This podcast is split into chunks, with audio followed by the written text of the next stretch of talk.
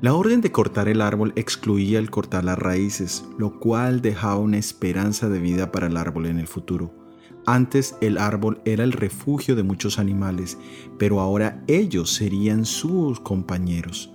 Las raíces estarían amarradas con hierros y bronce. No se conoce de ninguna práctica donde se haga eso con las raíces, por lo tanto ese detalle tiene más que ver con el cumplimiento del sueño como tal.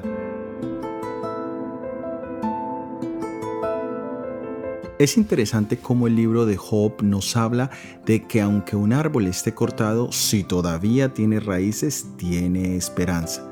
Leamos en el libro de Job en el capítulo 14 los versículos 7 al 9. Porque si el árbol fuere cortado, aún queda en él esperanza, retoñará aún, y sus renuevos no faltarán. Si se envejeciere en la tierra su raíz, y su tronco fuere muerto en el polvo, al percibir el agua, reverderá y hará copa como planta nueva. En otras palabras, mientras haya vida, hay esperanza. Sin importar las circunstancias por las que estés pasando hoy, hay esperanza para ti, no solo en los insultos terrenales, sino en la realidad de la vida eterna. El pasaje también nos habla del elemento que hace que vuelva a revivir el árbol y es el agua. Esa agua viva es Jesús.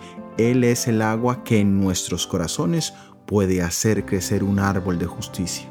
Acepta esa agua de vida hoy para que seas una nueva criatura.